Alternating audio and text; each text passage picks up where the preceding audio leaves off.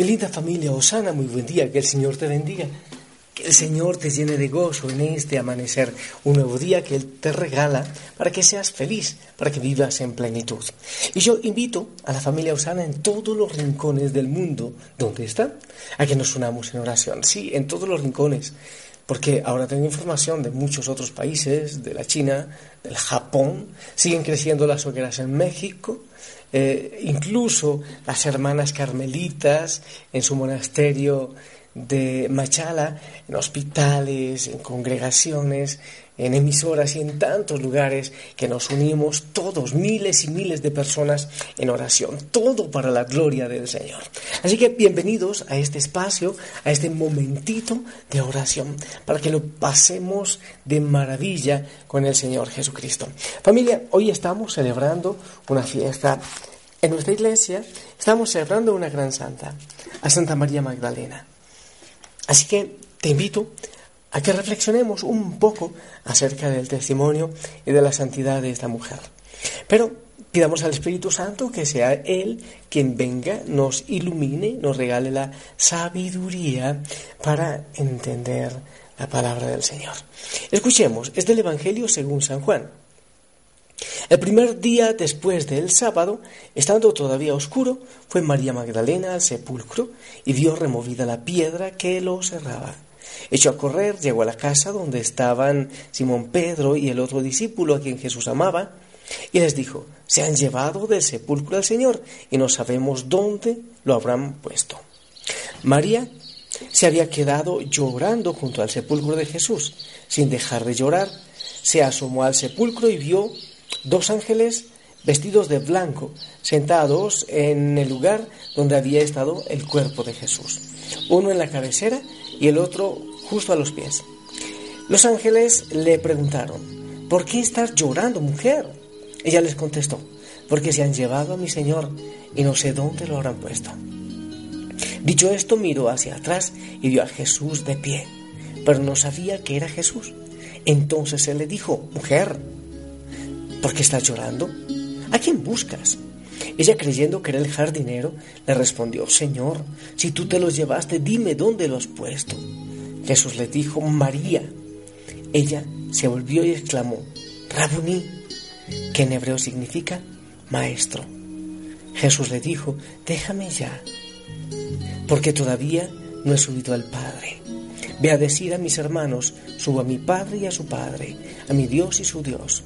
María Magdalena se fue a ver eh, a los discípulos para decirles que había visto al Señor y para darles su mensaje. Palabra del Señor.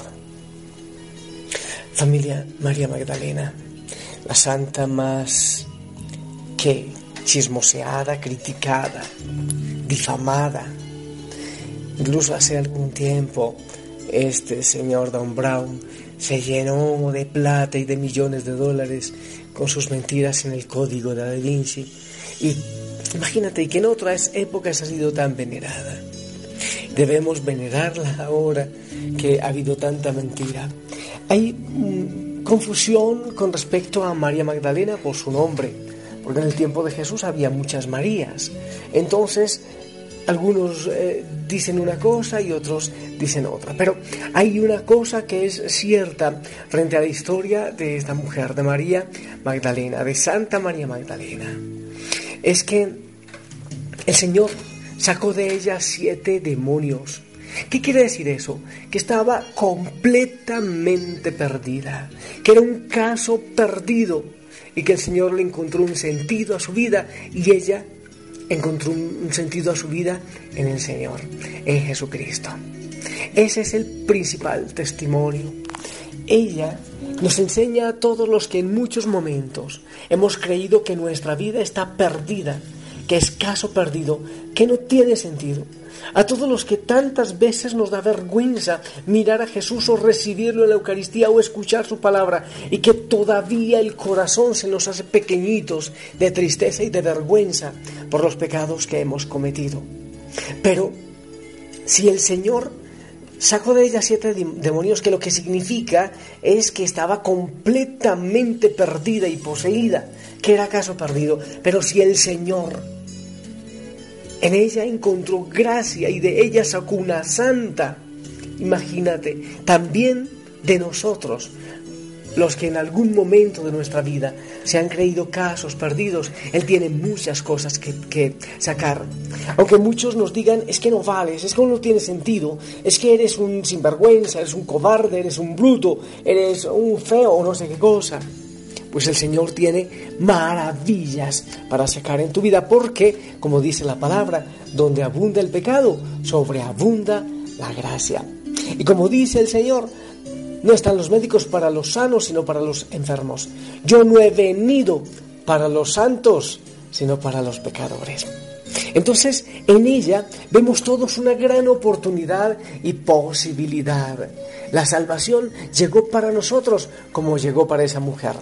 Y en el Evangelio, a mí sí siempre me ha gustado. Imagínate, en el tiempo de Jesús, que la mujer, yo lo he dicho antes, era más o menos como un cerdo a la izquierda cuando un hombre, y lo he repetido, heredaba antes de morirse, decía, dejo una burra, una gata ciega, dejo una cosa y otra, y em, también dejo una mujer.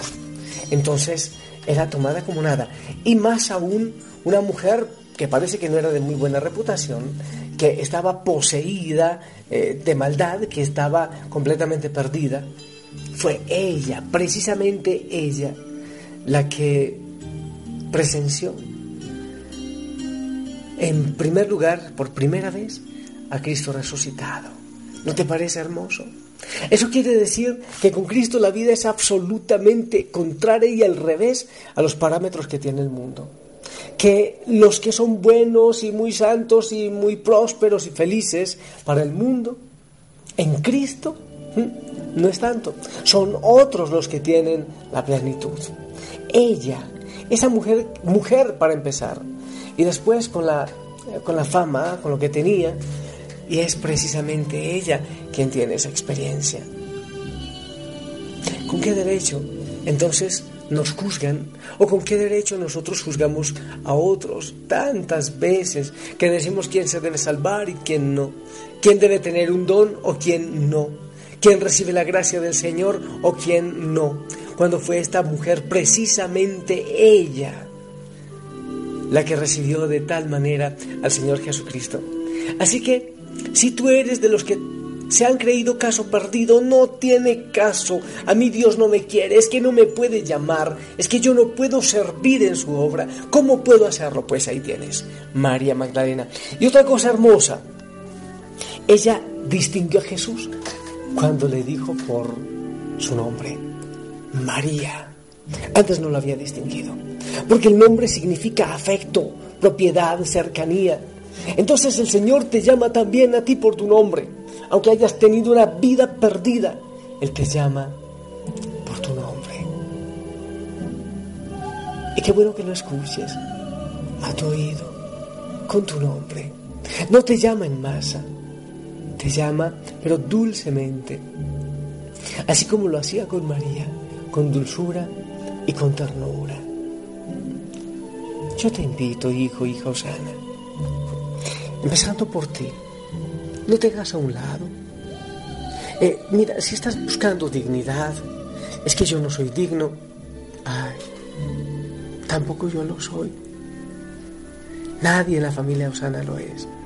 He dicho muchas veces que una exigencia para participar de la familia Osana es ser pecador, es asumirse y aceptarse pecador para poder recibir la gracia del Señor y la gracia de la salvación. Los que se creen santos no necesitan. Ya está. Pero los que nos sabemos débiles y pecadores, sabemos que necesitamos de Él, de esa fuente de agua viva. Si estás caído en el fango, o si muchas veces lo has estado, con tantísimos pecados, el Señor vino por ti, así como vino por María Magdalena.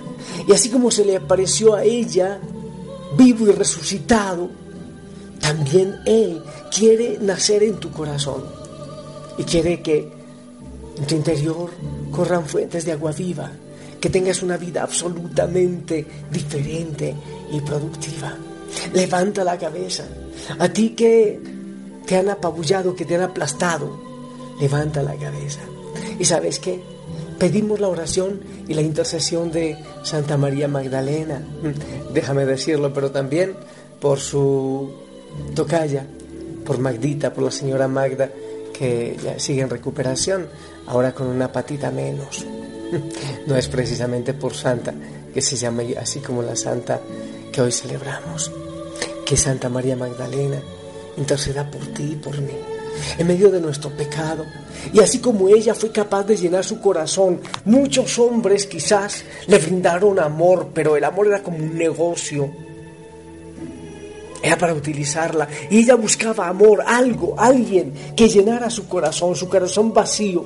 Como decía el Evangelio, el Evangelio no, la palabra en Jeremías de ayer. Claro, María Magdalena, como muchos de nosotros, hemos buscado calmar la sed en cisternas con agua podrida y rotas.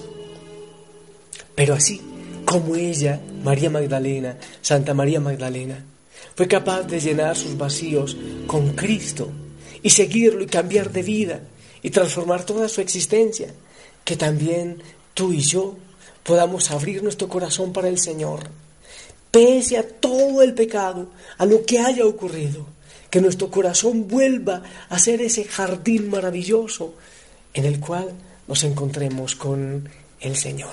Y si tú eres como tantos, como, como yo también, como tantos, que tienen un gran vacío en su corazón, no busques llenarlo allí, acá, allá o acá. Busca al Señor. Él te puede saciar. Él puede saciar tu sed. Entrega el jardín de tu corazón a Él como Santa María Magdalena.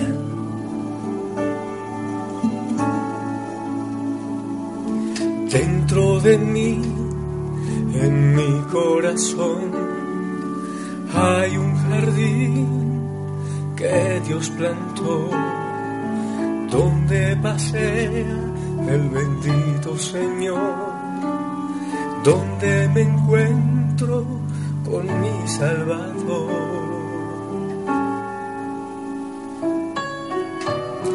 Ríos de agua viva, Él ha hecho en mí correr una fuente eterna inundando todo mi ser. Quiero cuidar ese jardín, que sea una casa para ti y diariamente pueda en tu voz oír.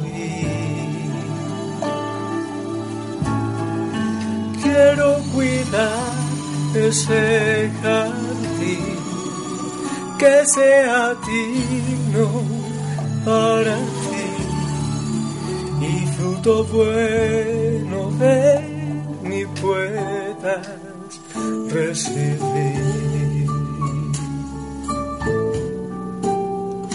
Vive en nuestro corazón, en tu jardín, Señor.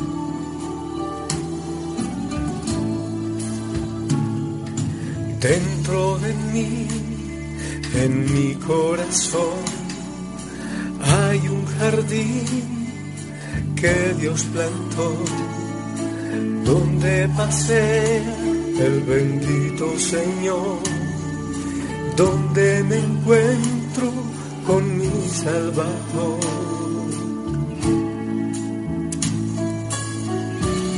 Ríos de agua viva él ha hecho en mí correr. Y una fuente eterna inundando todo mi ser. Quiero cuidar ese jardín, que sea una casa para diariamente pueda en él tu voz oír. Quiero cuidar ese jardín que sea digno para ti y fruto bueno de mi pueda recibir. Señor, toma posesión de nuestro corazón, de mi corazón. A veces piedra, pero toma posesión de él. Conviértelo a ti, llénalo de amor, así como llenaste el corazón de María Magdalena. Sí, Señor, y enamóranos de ti.